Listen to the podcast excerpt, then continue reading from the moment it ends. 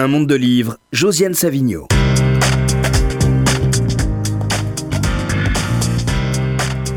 J'ai pas entendu le générique. Bon, bonjour. J'ai pas entendu le générique, je suis désolée. Bonjour et bienvenue dans ce dernier monde de livres de la saison. Alors, il paraît qu'il fait chaud, c'est vrai. Et je pense que quand il fait chaud, la meilleure chose, c'est de se mettre à l'ombre et de lire des livres. Alors, on va vous en donner envie. J'ai invité deux personnes qui sont des hommes orchestres, à la fois éditeurs, essayistes, romanciers. Bonjour Jean-Luc Barret. Bonjour. Bonjour Gérard de Cortan. Bonjour. Alors Gérard de Cortan est venu avec une romancière qui publie à la fin de l'été pour son premier roman. Bonjour Victoria Mas. Bonjour. Alors Jean-Luc Barré, une de vos activités est de diriger la collection Bouquins de Robert Laffont, qui a été créée par un personnage flamboyant que moi j'aimais beaucoup, qui s'appelait Guy Scheller, il y a 40 ans. Alors on va parler de cet anniversaire, de la collection Bouquins, des publications à venir. Donc Gérard de Cortance, vous êtes éditeur chez Albin Michel. Vous avez écrit beaucoup trop de livres. Pour que je Pourquoi fasse- le trop, Non, trop pour que je fasse une Ah oui, d'accord. bibliographie. Eh ben non, pas trop. euh. Et, mais on va dire un mot quand même du dernier qui est consacré à Violette Maurice, qui s'appelle La femme qui court aux éditions Albin Michel. Et puis à la rentrée, donc je viens de le dire, vous publiez, le- entre autres, le premier roman de Victoria Mas, Le bal des folles, que j'ai beaucoup aimé. Et Victoria Mas va pouvoir en parler avec nous. On va commencer par bouquin.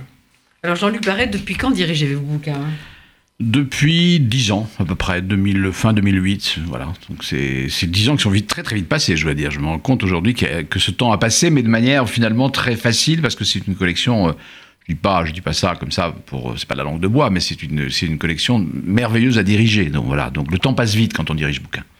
Et vous, vous êtes plutôt quelqu'un qui est dans l'action, dans la découverte, et pas tellement dans la commémoration. Pourtant, vous avez quand même décidé de fêter ces 40 ans de bouquin. Alors, qu'est-ce que vous avez décidé pour cette célébration qui a commencé déjà il y a plusieurs mois et qui va se continuer jusqu'à la fin de l'année? En effet, c'est pas une commémoration, c'est vraiment une fête. C'est-à-dire, c'est l'idée de pendant un an de, parler de cette collection d'abord euh, avec les, libraires qui nous soutiennent énormément. Euh, une des initiatives que nous avons prises, c'est de doter une centaine d'entre eux d'un d'un mobilier spécifique où sont regroupés une centaine d'ouvrages. Ça, ça a l'air de rien, mais cette collection, au fond, elle pourrait souffrir de sa diversité, en ce sens que quand vous entrez dans une librairie, bouquin est partout, mais n'est pas répertorié de, manière globale. Et donc euh, là, les libraires ont- sont ravis, je crois, d'avoir cette, cet outil qui leur permet en effet de montrer la diversité, mais aussi l'unité de la collection. Il y a une, édition collector qui vient d'être publiée, de sortir avec des, couvertures euh, inventées, créées par Christian Lacroix sur une dizaine de titres qu'il a choisis, Paul Jean Toulet, euh, Gibran, euh, Rimbaud, euh, Mathieu Gallet, entre autres. Euh, et puis, donc, Dit-il en me regardant parce que je n'ai pas aimé le journal de Mathieu Gallet. ça j'avais oublié, mais mais mais il faut le relire, Josiane. Je vous assure que c'est très très bien. Et puis euh, au-delà de ça, il y a euh, donc toutes les publications de l'année, bien sûr, une, une grande fête qui aura lieu le 8 octobre, mais surtout des rencontres sur le terrain avec tous les lecteurs, parce que c'est ce qui est important, c'est que le bouquin a fédéré depuis maintenant 40 ans un lecteur extra- un lectorat extrêmement fidèle, très attentif à ce que nous faisons, qui nous suit, au-delà même de des surprises qui peuvent être créées, parce qu'on n'est plus tout à fait dans le même esprit qu'il y a 40 ans, on, on publie pas les mêmes choses exactement tout en restant fidèle à un bel héritage qui est celui de, de Guy Scheller. Mais il y a eu aussi une série de rencontres, de conférences. Ça va se Voilà, Alors, des, des rencontres en effet euh, qui ont eu lieu, qui ont démarré au Théâtre des Mathurins euh, au mois de février avec Jean-Pierre Chevènement, qui, qui est entré cette année dans Bouquin, Michel Onfray, et à la rentrée, Elisabeth Badinter euh, et Alain Finkielkraut, et, et Michel Perrault et Josiane Savigno. Oui, Voilà. Michel Perrault. J'aime beaucoup Michel Perrault. Donc c'est, c'est moi qui Donc, vous êtes à l'origine d'ailleurs de la publication. C'est moi qui ai fait l'avant-propos de, du- de ce bouquin qui du livre qui lui est consacré. J'ai, reçu les épreuves, Absolument. vraiment très très bien ce Absolument. parcours dans le siècle. Gérard de Cortance, vous aimez le bouquin?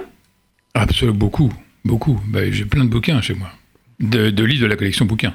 J'entends. Victor. Limas, vous en avez déjà eu Oui, oui. entre les mains des livres de la collection bouquin Je ne crois pas, mais euh, ça peut être un début. On va vous en offrir. Non, mais je suis sûr que vous en avez sans, sans, Mais sans oui. savoir, parce que c'est impossible quand on est une femme cultivée comme vous l'êtes, j'imagine, et j'en suis sûr. Et puis vous êtes une créatrice, donc forcément vous avez lu. euh, Alors j'ai peut-être. pas fait attention, mais peut-être. Voilà, mais les- Il y a un excellent livre sur la guerre d'Espagne. Voilà. Et puis il y a des grands auteurs. hein. Oui, Enfin, il y a. Proust, il y a quantité d'auteurs qui sont Zola, etc. Alors Jean-Luc Barré, j'ai l'impression que vous résistez un peu à cette époque frileuse qui est adepte de la censure. Vous savez, cette époque où tout le monde voudrait que les grands artistes soient tous des chic types. Ben non, ça fonctionne pas comme ça. Les grands artistes sont pas tous des chic types. Et vous avez publié des gens qui ont mauvaise réputation.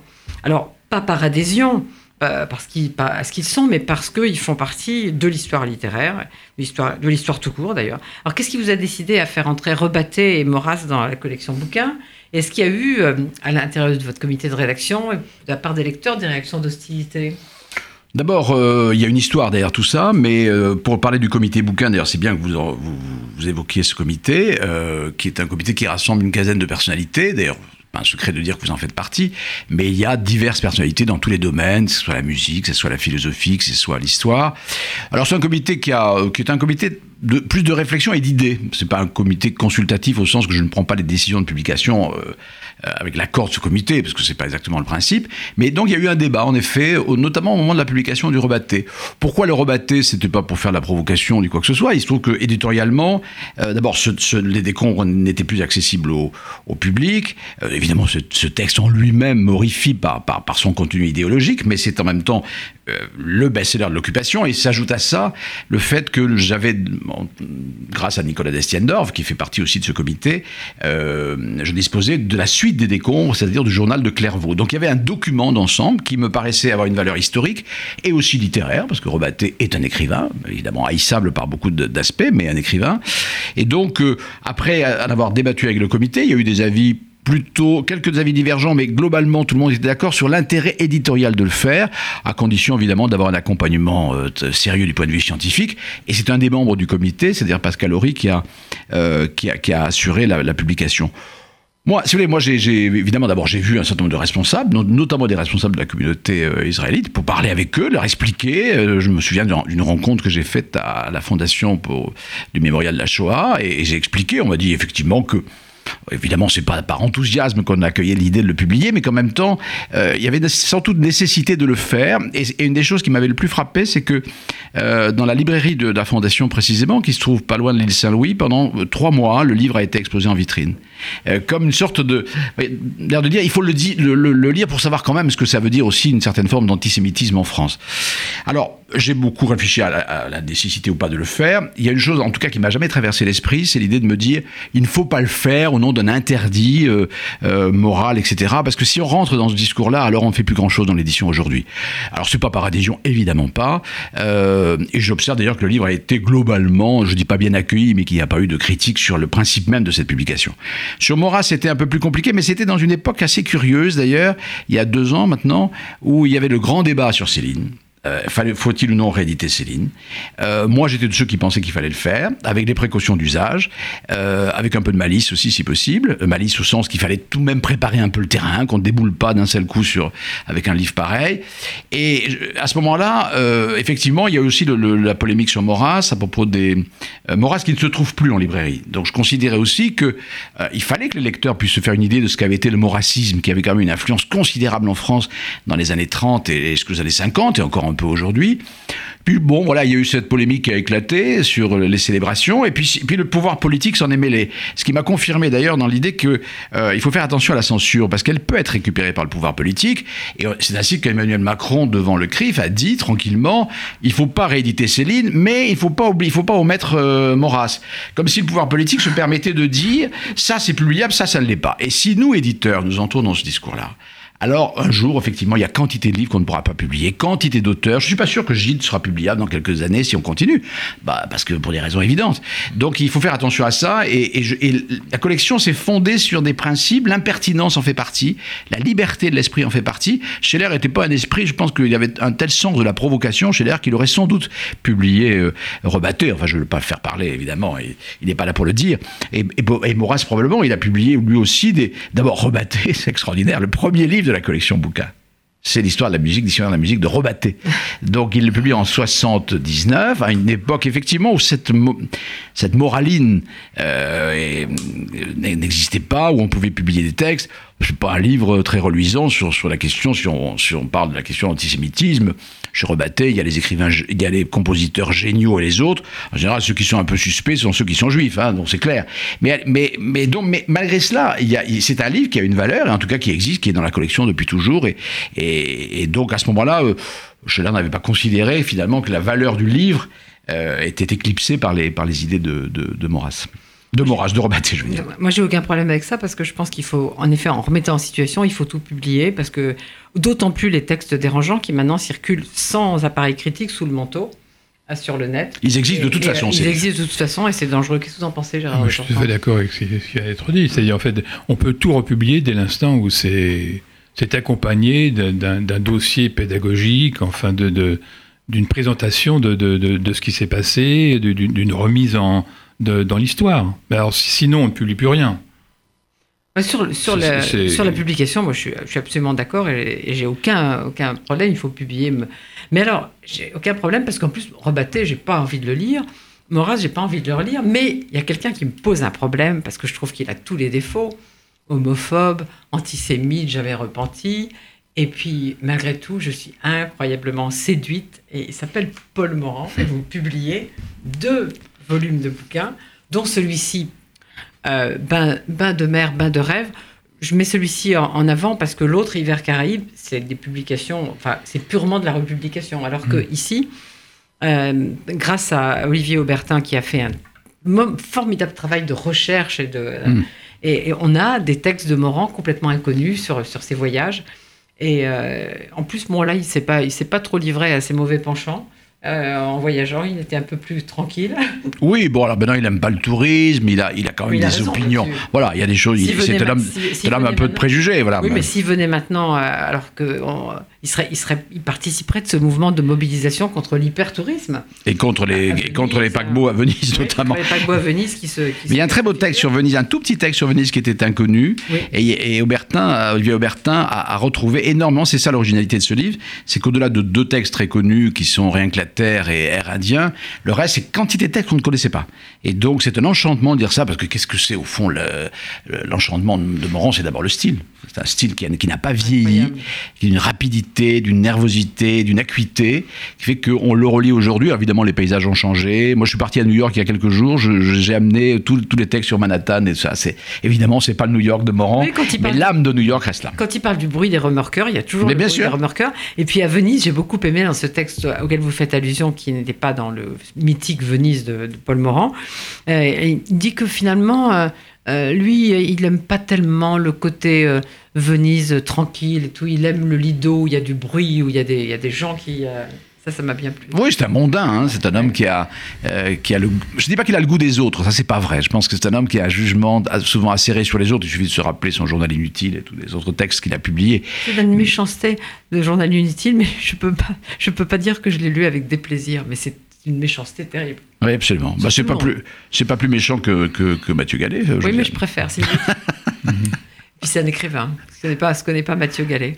Et, euh, et moi j'ai beaucoup aimé aussi ses, ses promenades en, en France. Alors il, il va dans, il va dans les, va dans l'Ouest, il va dans une région que je connais bien, ce qu'il y a autour de, de Royan, Saint-Georges-de-Lidonne, Méché, et il découvre la petite église de Talmont. Et il dit c'est notre Torcello. Euh, Non, c'est très Ouais, très bien. ouais, c'est très bien. Vous l'avez pas encore lu, Gérard de Cortan Non, mais moi j'ai un problème avec Morand, avec Morand donc je Ah, Parlez-nous de votre problème avec beaucoup Morand. Enfin, bon, je, je vais vous donner. tout, même pas les nouvelles. Non, enfin bon, mais ça c'est personnel. Non, hein, mais il faut, le dire quand on. Euh, mais par exemple, j'ai souvenir d'une lecture de Morand lorsqu'il va à la Havane.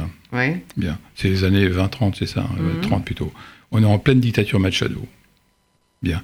Il y a un autre écrivain qui va à La Havane en même temps, qui s'appelle Federico Garcia Lorca, Mhm. qui va écrire d'ailleurs après, peut être à New York, enfin le- à Harlem. Euh, alors qu'est-ce que, qu'est-ce que voit euh, Morand Il est embêté parce que dans- il fait chaud et les glaçons sont pas très très bons dans le whisky. Euh, les tenues des femmes, hein. bizarre. Euh, les embouteillages à La Havane.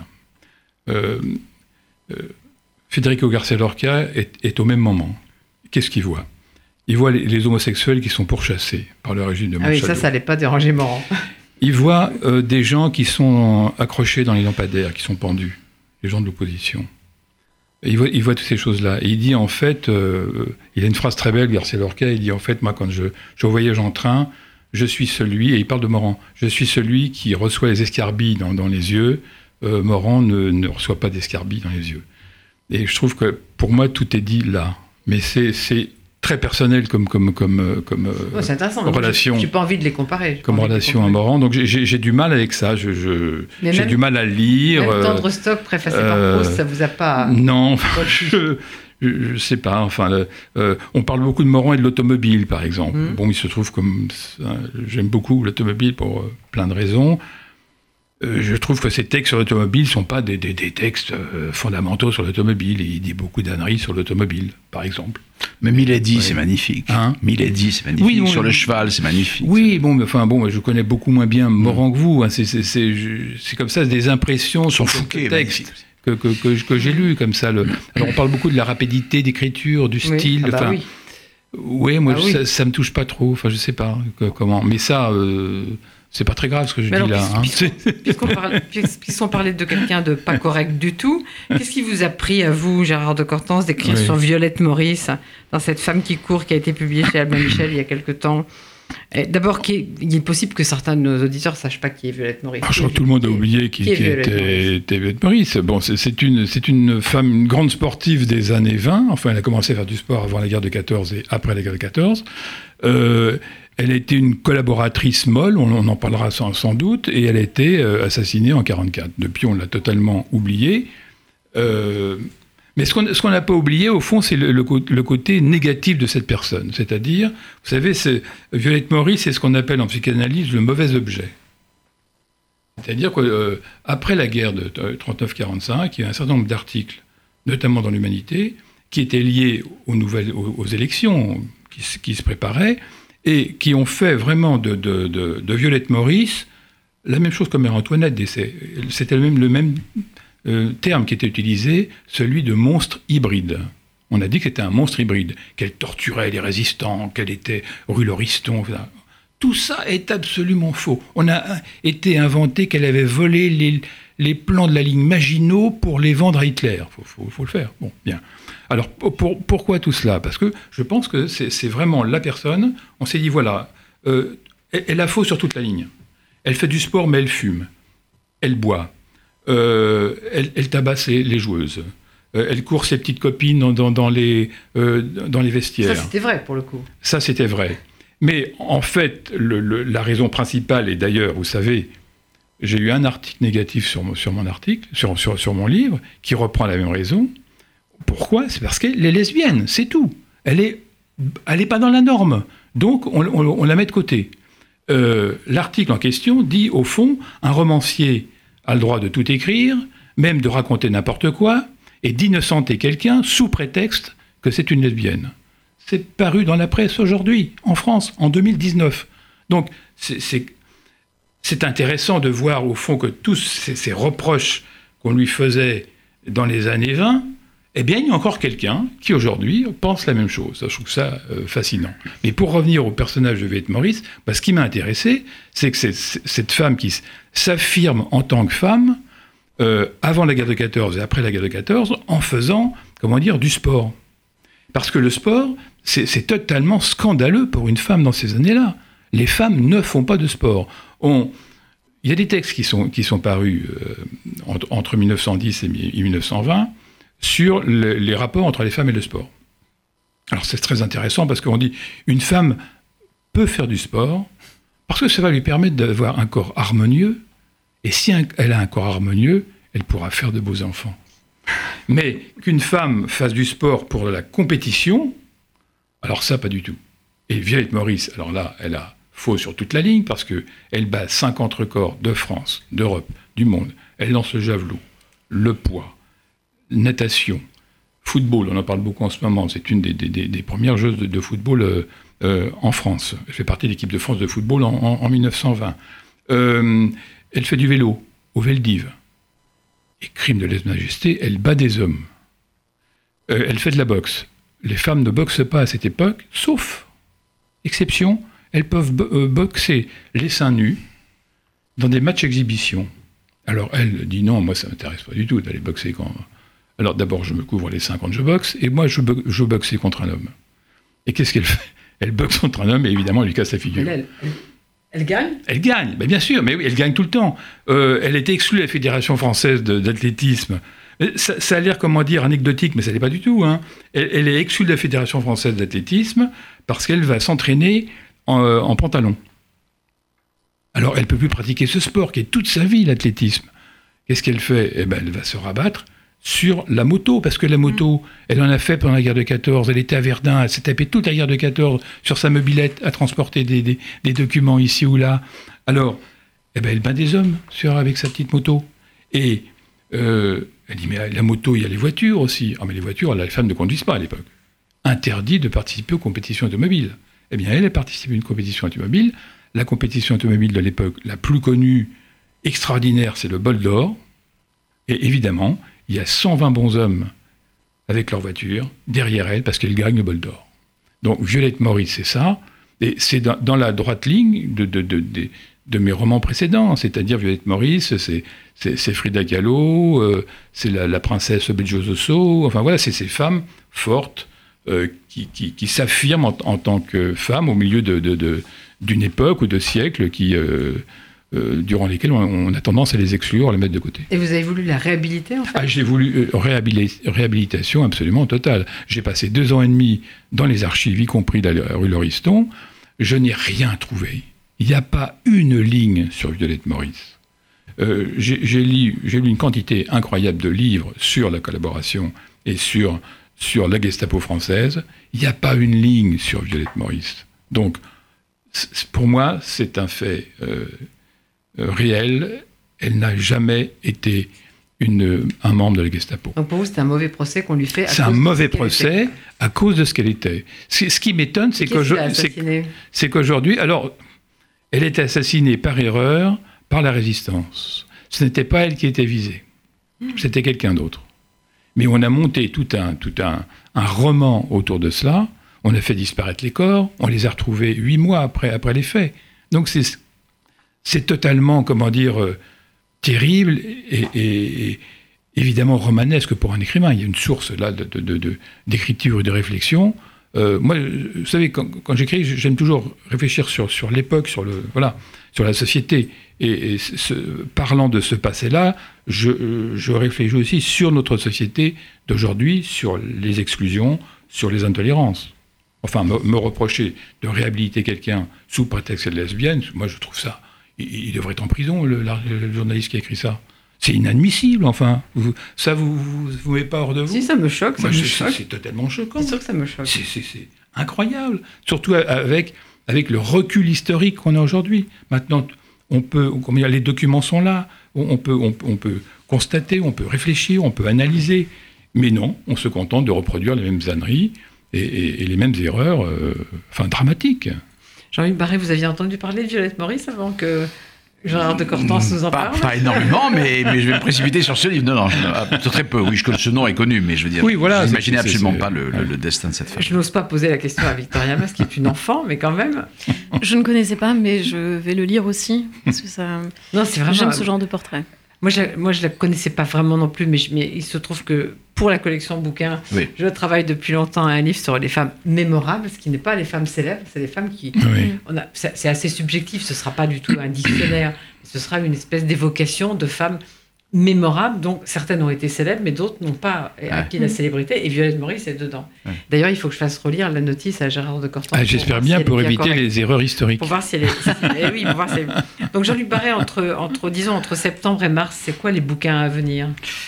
Alors, un des hum, temps forts- enfin, vous parlez de la rentrée littéraire Oui, là, oui. Euh, les trois livres de la rentrée littéraire qui vont être, à mon avis, le plus remarqués, c'est d'une part euh, l'édition des œuvres complètes, quasi complètes de Raymond Roussel.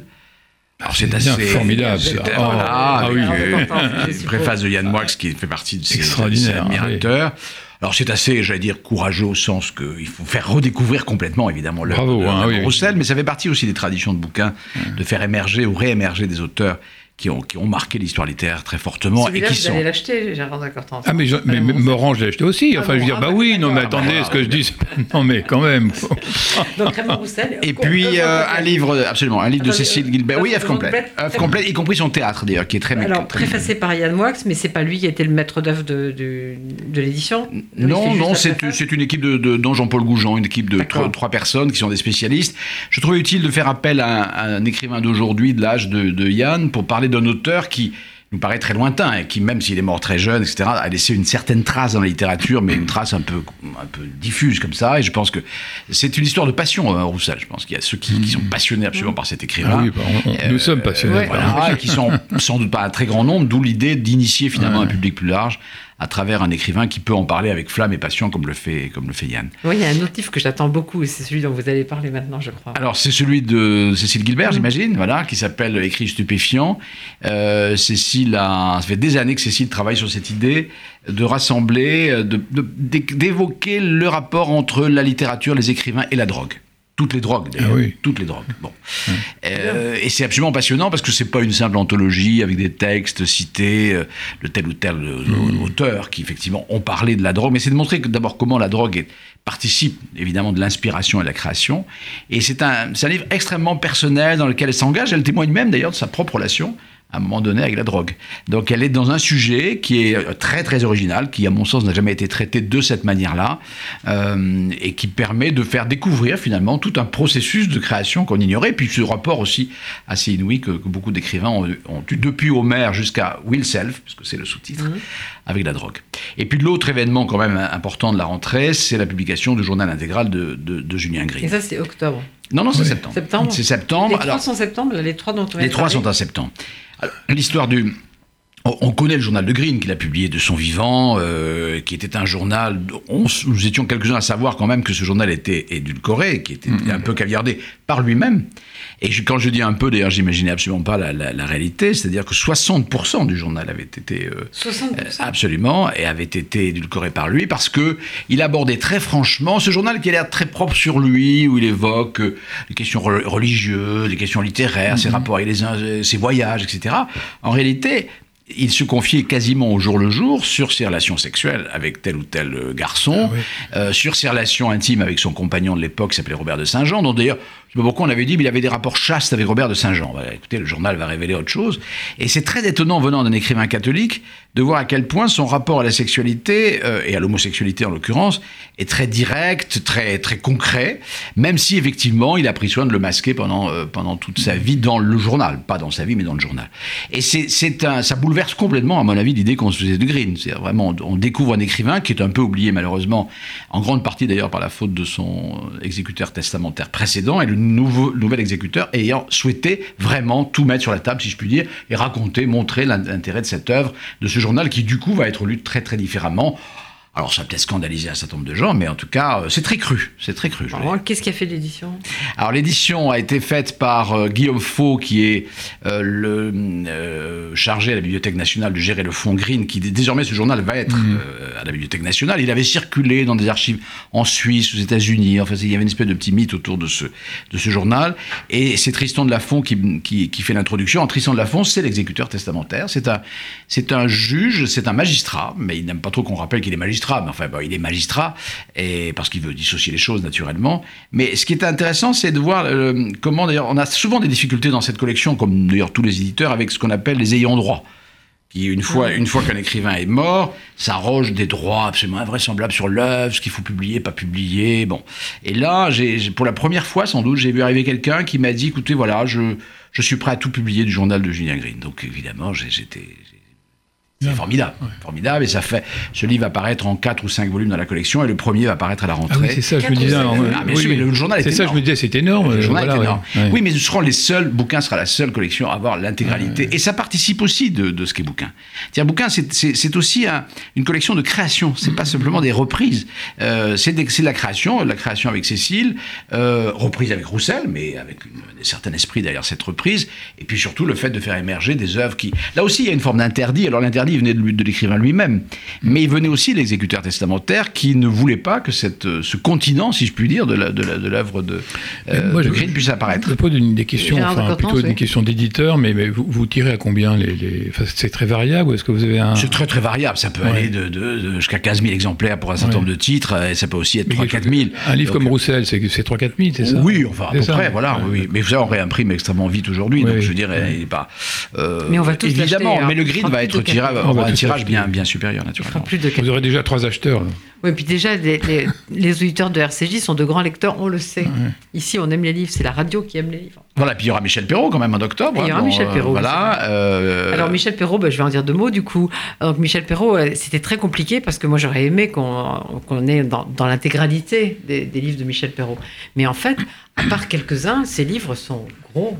Et donc euh, c'est impossible pour un volume de la collection bouquin. Donc elle a choisi elle-même de faire une espèce de parcours à travers euh, son, euh, son, son travail d'historienne, et ses, ses choix, le fait qu'elle a travaillé sur le monde ouvrier, sur la prison et sur les femmes. Et le livre va s'appeler Le chemin des femmes, Oui. d'ailleurs. Je voudrais signaler aussi à la rentrée la publication, c'est assez original aussi, de l'œuvre écrite, puisqu'il n'a pas seulement composé, enfin, il n'a pas seulement joué de la musique, mais de Glenn Gould. Glenn fera, Ah oui, il y a, il y a dans le bouquin euh, beaucoup de livres sur la musique, mais c'est la première fois qu'un compositeur, enfin un compositeur, un, Ah oui, un musicien, je veux dire, va, va, on, va, on va découvrir cette œuvre littéraire qui est la sienne. Et Jean-Luc Barret, je voudrais savoir, depuis que vous dirigez cette collection bouquins, s'il y a un projet auquel vous teniez vraiment et qui n'a pas pu aboutir du tout? Ouf, non, je dirais pas ça. Il y a un projet euh, qui devrait aboutir surtout et qui met des années à aboutir. C'est c'est le- un livre sur les Indiens.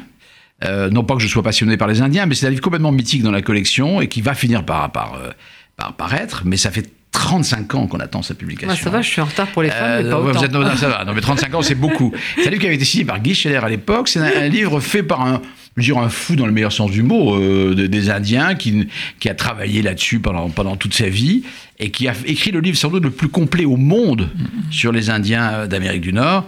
Et ce livre n'en finit pas de se terminer, si je puis dire, pour voir le jour, je pense, dans deux ans. Voilà. Après, il y a des projets, oui, il y a des projets qui n'ab- n'aboutissent pas, mais globalement, je sais, je, je crois que une fois qu'on a intégré l'idée que tout projet doit mettre des années avant. C'est pas une raison pour, pour, que, ça- pour- pour que ça dure 10 ans, naturellement, ou 20 ans. Mais mais il y a une lenteur normale dans le bouquin. Et ça, je l'ai totalement Non, accepté. mais vous parlez des, de des- Portance, ouais. des ayants droit et des problèmes. Enfin, euh, Borges, qui devait, vous deviez faire un bouquin, je crois. Alors, Borges, c'était le pas, hein. journal. Il y avait un journal qui. Non, c'est pas Borges. C'était. ah, Il y avait un dictionnaire. Si, il y avait un dictionnaire, quoi. Borges, absolument. Ouais, qui a pas pu se faire. Absolument. Qui n'a pas pu se faire, en effet. Non, mais c'est- Parce qu'il y avait aussi le journal de, un journal de Cazares sur, sur c'est Borges. n'a c'est un problème quand même. de- Oui, on de- se heurte à ça, Ça, mais- ça bloque la, euh, ça bloque l'accès euh, à la culture, enfin à, des choses dont c'est assez devrait- grave, devrait, en oui, il devrait pouvoir y avoir quand même sans problème un, un- en bouquin un livre sur Borges. Or, finalement, bah non. On- on- Il est bloqué par. Il est par- bloqué. Par, par, euh, Les familles. Et je trouve que dame, ça, c'est une pas femme en normal. particulier, C'est que- quelque chose qui qui n'est pas normal. Parce que on peut. Qu'est-ce qu'on va encore bloquer à un moment ou à un autre? On bloque là quoi le, le livre sur la drogue, euh, les écrivains et la drogue, on peut imaginer aussi qu'on on pourra peut-être le bloquer un jour, au fond. Oui, ça fait partie d'ailleurs des, des provocations finalement. Mais oui. de- ça peut être perçu comme une provocation aujourd'hui, en effet. Mais oui, oui. de- donc, à, où- quel moment s'arrêtent ces, ces, ces blocages et cette Mais vous savez, je- moi j'ai une euh, opinion là-dessus. J'ai une opinion là-dessus. Je pense que si on refuse ces blocages, euh, Ah oui. on est en situation de, de les dépasser. Le problème, c'est qu'il y a une espèce de soumission aujourd'hui. Euh, beaucoup de gens, enfin écoutez, il y a eu un débat récent au sein de, je vais vous dire, un débat récent au sein du, du- du comité bouquin. Euh, à un moment donné, quelqu'un me propose un- une anthologie des romans noirs.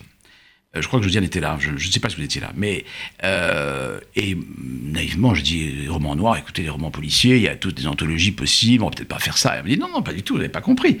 Faire une anthologie des romans sur les noirs. Et je dis pourquoi vous dites pas à ce moment-là euh, des romans nègres? Enfin, bon, le mot nègre, je rappelle au passage, a quand même été anobli par euh, Ouais. Aimé Césaire et par euh. Oui. Léopold Sédar. Eh ben subitement on m'a dit ah c'est pas possible. Alors j'ai dit écoutez je ne publierai jamais l'anthologie des romans noirs. Je Il y a eu une peut-être romans nègres. Il y a eu une manifestation devant Gallimard parce qu'on republiait un texte de Sandrard, je crois, dans lequel il y avait le mot nègre. Mais Le gâteau, il y a un gâteau d'ailleurs qui a dont le nom Oui. a disparu aussi. tu sais, On peut plus, Tête de la nègre. tête de nègre, c'est plus- Oui. Bon, vous imaginez où nous en sommes. Et si nous intégrons, nous éditeurs, cette chose-là, alors nous participons de cette censure. Et moi, je pense que le- notre rôle est de résister à ça. bien sûr, oui. Voilà, dans la mesure du possible. Mais on a beaucoup de possibilités de le faire. Et alors, est-ce qu'il y a un livre, moi j'aime pas beaucoup les classements d'habitude, mais est-ce qu'il y a un livre dont vous êtes tellement fier de l'avoir publié? Écoutez, je vais pas faire, le- je vais pas, oui, je vais dire qu'à peu près tous, mais je suis très fier d'avoir publié Mathieu Gallet, figurez-vous, Josiane. J'en étais- sûre. J'en étais sûre. D'abord parce que je l'ai préfacé, et je suis très fier d'avoir publié la correspondance intime de François Mauriac, aussi, qui est un livre euh, C'est un très beau livre pour comprendre Mauriac. Mais Mathieu Gallet, c'est vraiment très bien, je vous assure. Parce que, évidemment, il y a beaucoup de méchanceté, etc. D'abord, je pense que c'est un écrivain, contrairement à vous. Mais je pense que c'est surtout un journal qui s'inscrit vraiment dans la tradition des, des grands journaux français. Je pense qu'il est digne des Goncourt, par exemple, enfin, à toute proportion gardée. Mais c'est un portrait de l'époque. Et puis, c'est, c'est, euh, c'est une œuvre qui tient aussi par le, l'art du portrait, précisément. C'est un portraitiste absolument incroyable. Très, très, très, parfois très injuste, hein, je, je suis d'accord avec ça. Mais, mais, mais c'est, typique d'une œuvre qui résiste, qui tient aussi par le style, à mon sens. Moi. C'est mon Morand de, de, de Gérard de Cortance, quoi. Je ne marche pas. Voilà, puis je suis très fier d'avoir publié le dictionnaire des étrangers qu'ont fait la France. Je vais- Il y a beaucoup de livres qui, qui, euh, Oui. qui, qui font aujourd'hui la, la- la fierté de la collection et surtout qui se sont installés dans cette collection. Et Gérard de Cortance, il y a un auteur que vous voudriez voir entrer dans le bouquin, qui n'y est pas. Ça, je m'attendais pas du tout à cette question. Bah, déjà, il y a Borges, vous l'avez dit. Oui, bah, bah voilà, j'ai déjà répondu à votre question. oui. Et Garcia Ouais. Lorca, il y est dans le bouquin? Euh, non. Garcia Lorca, Pas à ma oui, ça- oui, ça serait bien, oui, bien Mais, sûr. Oh, il, y en a, euh, plein- il y en a plein. Mais vous savez que nous hein. avons devant nous à peu près euh, 80 projets, donc je veux dire en cours. Donc il y a effectivement des écrivains euh, étrangers. Leur cas, pourquoi pas, en effet. Il n'y a, pas- il y a pas assez d'écrivains, de grands écrivains espagnols. Bon, ben, en attendant Lorca, on va parler du livre de Victoria Mars que vous publiez, Gérard de Cortance, chez Albin Michel, qui s'appelle, enfin, de 21 août, donc s'appelle Le bal des folles. Alors, comment vous l'avez eu, ce texte, Gérard de Cortance C'est Jessica Nelson qui m'a dit tu dois absolument lire un livre, que- un manuscrit. que Jessica Nelson, je vais, je vais profiter pour faire de la Oui. pub. Elle, elle dirige euh, une édition qui s'appelle les éditions des Saints-Pères, où elle, euh, elle, elle reproduit, des, enfin, elle donne des facsimilés de manuscrits. Elle a fait notamment euh, un livre qui m'a beaucoup touché parce que c'était le manuscrit du deuxième sexe de Simone de Beauvoir, mais il y en a Mhm. des, des tas d'autres. Donc Jessica Nelson connaissait ce texte. connaissait ce texte, me l'a, me l'a fait lire, m'a dit écoute, lis, c'est un livre extraordinaire. Euh, je l'ai lu, j'ai rappelé d'ailleurs l'auteur euh, très très rapidement, euh, sans être passé par le comité de lecture. Euh, après avoir appelé l'auteur, lui dire moi je prends le livre, j'en ai parlé au comité de lecture, et tout le monde était emballé vraiment immédiatement. C'est Et vous ça, l'avez pris ça- tel ou il a- vous avez retravaillé on l'a retravaillé un petit peu, mais comme tout- tous les livres, mais pas beaucoup, non, non, pas du tout. Non, non, non, il est arrivé comme ça, tout armé, tout écrit, et avec un sujet extraordinaire. Bon, il est 11h42. Vous êtes bien sûr RCJ dans un monde de livres avec Jean-Luc Barret et la collection bouquins tout entière. Euh, Gérard de Cortance et une partie des éditions Albin Michel, plus ses livres, et Victoria Mass qui arrive. Alors Victoria Mass, moi j'ai beaucoup aimé ce premier roman. J'ai beaucoup aimé le fait que vous soyez pas allé du côté de l'autobiographie, mais que vous ayez choisi un sujet rude. Euh, à l'époque de Charcot. Alors on va en parler un peu, sans raconter le livre bien sûr. Mais d'abord, pourquoi, ce sujet? Qu'est-ce qui vous a particulièrement... euh, Euh, il y a deux ans, je suis allée à la Salpêtrière euh, totalement par hasard et j'ai été vraiment interpellée en fait par le lieu. C'est la première fois que j'y mettais les pieds. Et il y avait quelque chose dans les pierres, dans les bâtiments qui, que je trouvais voilà, chargé. Je trouvais qu'il y avait une atmosphère un peu lourde. Coup, je me suis intéressée par euh, simple curiosité à l'histoire de cet hôpital. Et c'est là que je, donc je connaissais les travaux de Charcot euh, sur l'hystérie, mais j'ignorais totalement qu'avait lieu euh, chaque année du coup ce grand bal des folles. C'est-à-dire qu'en fait, à l'époque, fin 19e, euh, la salpêtrière euh, internait des femmes qui étaient schizophrènes, qui étaient épileptiques, mais surtout qui étaient hystériques.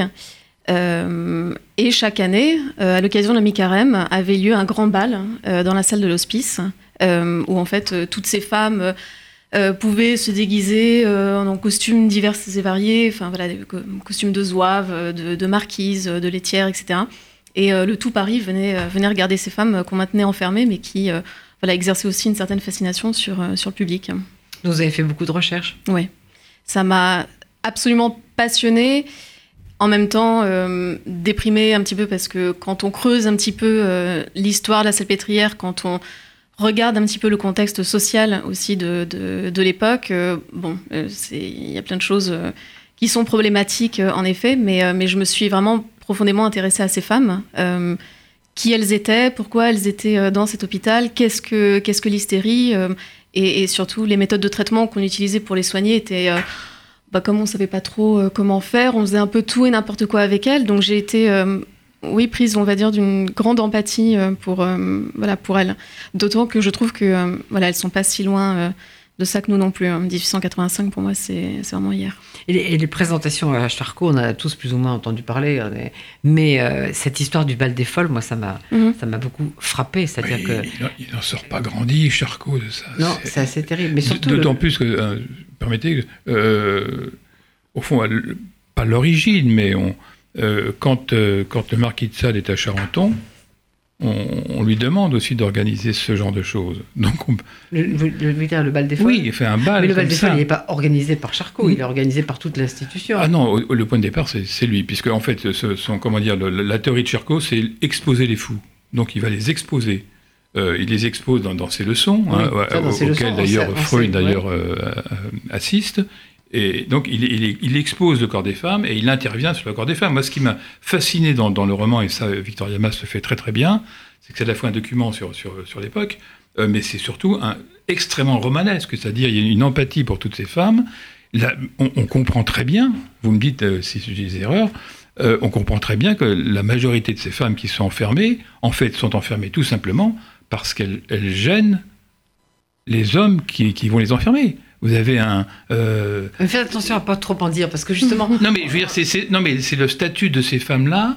Euh, un, mari qui, est embêté par sa femme, hop, salpêtrière. Euh, oui, une, une, jeune fille qui, qui, est violée par son nom, ah bah c'est très embêtant, hop, salpêtrière. Oui, mais, elles ne sont pas folles du tout, non, mais ces femmes. Justement, je trouve mais que. elles gênent la société. Oui, mais je trouve que ça, c'est, c'est, c'est bien mieux, mieux euh, écrit et complexifié dans le roman de, de Victoria Mas, parce qu'il y a en effet.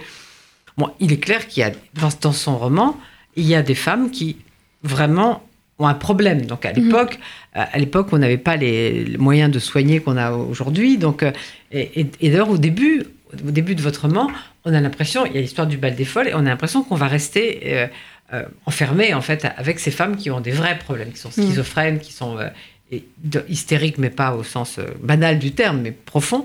Mais là où je veux pas qu'on en dise trop, et pour ça je trouve que vous avez un peu trop dit déjà, c'est que tout d'un coup arrive une, autre jeune femme, mhm. une jeune femme qui euh, n'a pas ce genre de, problème, qui euh, vit dans une, dans une famille bourgeoise et qui déjà a envie de se libérer. Elle va lire des livres au café, et ça c'est très très mal, d'aller lire des livres au café. Mais en plus, elle a une particularité, c'est qu'elle est plus ou moins quelque chose comme médium. donc, euh, mhm. et là, je veux pas trop en dire parce qu'il faut lire ce livre, mais c'est là où je trouve qu'il y a vraiment l'intérêt du, du, roman de, Victoria Mas, c'est que on n'est pas seulement embarqué dans le bal des folles, on est embarqué dans toute cette idée où euh, comment la société veut se débarrasser de gens qui sont pas tout à fait conformes, sans être cliniquement.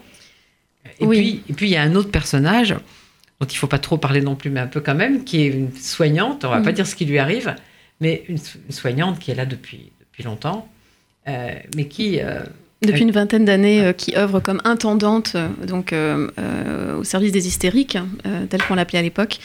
C'était important pour moi de partir de ce point de vue-là et pas du point de vue d'une patiente, parce que justement, je voulais pas non plus écrire un livre où voilà, en fait, je, peignais le portrait de femmes totalement victimes. Aussi, c'était pas l'idée, c'était pas d'aller dans, dans, dans, le pathos non plus, euh, c'était d'avoir un personnage principal qui a des idées, qui a des convictions, qui euh, voilà fait l'intermédiaire entre euh, les médecins et, et, les patientes, et qui voilà, au fur et à mesure du livre, va changer son regard sur, sur ces femmes-là. Je trouvais ça plus. voilà, On ne va pas dire exactement tout ce qui lui arrive, parce qu'il faut lire ce livre, mais c'est un personnage très complexe, parce qu'elle a eu une blessure personnelle, sa sœur est morte, mais elle continue à écrire à cette sœur, elle garde les lettres, elle continue à, mm. dialoguer par-delà la mort avec, euh, avec sa sœur. Mm. C'est un personnage qui est... Et ça, c'était très subtil dans la construction du livre. C'est un personnage qui est assez central dans le livre, mm. qui, euh, qui, en fait organise la narration d'une certaine manière. Oui, tout à fait. Elle fait vraiment euh, l'intermédiaire entre, entre tout le monde. Et c'est je trouvais intéressant de l'accompagner dans, ce changement aussi euh, moral, psychologique, spirituel, euh, puisque euh, voilà, c'est ce qui lui arrive aussi, et c'est peut-être ce dont elle avait besoin et ce qu'elle attendait. Et c'est l'arrivée de cette nouvelle patiente, du coup, qui voilà, vient d'une famille bourgeoise dont elle cherche à s'émanciper.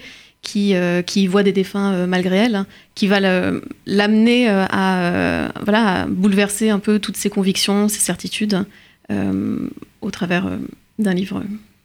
C'est vraiment le premier livre que vous écrivez ou il y en a dans vos tiroirs qui Il y en a d'autres, euh, d'autres voilà, dans, dans, les tiroirs, mais ils resteront dans les tiroirs. Comment Parce qu'il est, il est, assez abouti. Ce, mais, oui, il est très abouti. Non, mais, parce que le deuxième doit être en route, mais là, vous avez passé une étape. Vous avez commencé à écrire très jeune À 17 ans, j'ai vraiment eu euh, le déclic en lisant euh, L'amante de Marguerite Duras. Et ça m'a. Voilà, ça a été mon, mon épiphanie euh, personnelle. Et j'ai commencé euh, à écrire. Et voilà, des manuscrits qui n'étaient pas, qui étaient pas très bons. les lettres de refus. voilà, je- trop durassien au départ, trop, trop cloné. Je pense que c'est sans doute c'était peut-être un peu trop voilà égocentrique, moi mon nombril, etc. C'est un peu voilà, l'erreur qu'on peut faire aussi quand on commence à écrire. hein. Et, euh, et ce qui m'a intéressé dans, dans ce bouquin-là, c'est que justement je parle pas de moi. Enfin, il y a toujours un peu de, soi quand, on écrit, mais euh, j'ai essayé euh, autant que possible de mettre en avant en fait l'histoire d'autres femmes. C'est ça qui, je, voilà, je voulais mettre en lumière ces femmes que l'histoire a un peu oubliées, que la société n'a pas su protéger à l'époque, et, voilà les, mettre en avant, parler d'elles et essayer de les réhabiliter un petit peu. Oui, c'est vrai. Vous avez, je l'ai dit au tout début, vous avez évité l'écueil du, Mm. du premier texte autobiographique, mon problème avec maman, euh, Oui. etc. Donc, euh, c'est Tout à fait. c'est resté dans les tiroirs. Exactement. Voilà. Mais c'est, c'est- euh, j'insiste, c'est un formidable roman. C'est-à-dire que d'ailleurs le, Bah, le- C'est pour ça qu'elle est là, non? Oui, c'était exactement. C'est-à-dire que, vous savez, euh, quand on reçoit un manuscrit, on le fait circuler. euh, parfois même, on se dit, tiens, on va le proposer à quelques éditeurs étrangers. Comme ça, pour voir un peu. euh, on a entre 10 et 15 éditeurs étrangers qui, qui ont déjà signé. Euh, le cinéma s'y intéresse. Je pense que ça va être un des grands événements, je pèse mes mots, de cette rentrée littéraire. Alors Jean-Luc Barré n'a pas pu le lire parce que quelqu'un chez vous n'a pas fait le boulot que j'avais demandé, à savoir de l'envoyer à Jean-Luc Oui. Barré. Mais, J'ai très très envie de le lire. Non, mais je, je vais, je vais le recevoir dans l'après-midi. Oui, absolument. Et est-ce qu'il y a des livres sur la folie dans la collection de bouquins, Jean-Luc Barré? Il y a l'éloge de la folie d'Erasme. Voilà. C'est- Bon, excusez du peu. voilà. Mais mais il n'y a pas de mon un de mes regrets parce qu'on n'a pas parlé de mes regrets, mais c'est un regret qui est réparable, je pense, c'est de ne pas avoir un dictionnaire de psychanalyse ou de psychiatrie. Enfin voilà, ça fait partie des sujets que j'aimerais bien un jour traiter dans dans le bouquin. Oui, moi je trouve que ce serait intéressant d'avoir, Voilà, d'avoir Charcot dans ce qu'il a fait d'extraordinaire Ouais, aussi ouais. pour faire avancer les choses et dans ce qui a été, euh, comme le décrit Victoria Mm. Bass, assez, assez terrible. Alors une lecture pour l'été, il nous reste trois minutes, donc, euh, donc Gérard de Cortance, je suppose que vous voulez qu'on lise votre femme qui court, mais, mais encore. Mais Oui, encore. mais encore, j'indiquerai un, un livre qui, qui sort euh, fin août, un livre d'Alexis Michalik, qui s'appelle Loin, vous savez, le metteur en scène Mhm. euh, fameux d'Edmond. Euh, c'est un livre extraordinaire aussi. Oui, mais ça, on ne peut pas l'emporter pour l'été, sort fin août. Moi, je vous dis oh, ah, pour l'été, Eh emporté oui, pour l'été. Bah, c'est la dernière émission de la saison. oui, mais alors écoutez, euh, Le vôtre, mais, le mien. le mien, euh, euh, Sylvie Germain. Ah, bah, d'accord. Sylvie Germain, magnifique livre. C'est un auteur qu'on aime beaucoup, donc Voilà. voilà, Sylvie Germain. Et Jean-Luc Barret, quel, quel bouquin alors pour l'été? Euh, bouquin bouquin. Bouquin, bouquin Bah, ou, ou livre ou Morand, autre puis je parlerai d'un autre livre après, mais euh, Morand, je crois que c'est vraiment, écoutez, c'est vraiment le livre de, de l'été, Ah d'une oui, certaine manière. C'est livre sont- de l'été. Ils sont deux, moi je remonte celui-ci qui est mon Euh, préféré. Il y a un très beau livre de, que je voudrais citer d'un bouquin sur le- la Belgique, qui s'appelle Le Voyage en Belgique, et qui est un livre, là aussi, très très bien fait par quelqu'un qui, qui est qui s'appelle Patrick Corillon, qui est qui n'est pas un écrivain, mais qui est évidemment un Belge qui connaît admirablement son pays. Et puis parmi les livres de la rentrée, le seul que j'ai lu pour l'instant, c'est c'est le, le roman de Yann Moix, Ah, extraordinaire. et que j'ai trouvé très vraiment euh, voilà excellent. Alors là, Enfin, excellent, c'est un mot banal pour dire ça. C'est un livre d'une puissance. euh, Formidable. extraordinaire. Orléans, Ça ça. s'appelle Orléans. Donc, Et Ah ouais. à la fin, je dois dire, bah, je- je- il le dit, donc je peux le dire. Oui. À la fin, il me remercie, mais pas seulement moi. Il remercie euh, un autre de ses amis. Parce qu'effectivement, ce livre est né d'une conversation un soir où nous avons parlé de ça. Je dis, mais pourquoi tu n'écris pas sur cette enfance? Parce qu'il a quand même une enfance d'un enfant battu. terrible. Et à quel point battu d'ailleurs. Euh, et, et finalement, c'est l'histoire d'un garçon qui s'en sort par la littérature, très jeune. Bon, alors écoutez, comme soyez nombreux à célébrer les 40 ans de bouquins, achetez au moins un bouquin pour les vacances.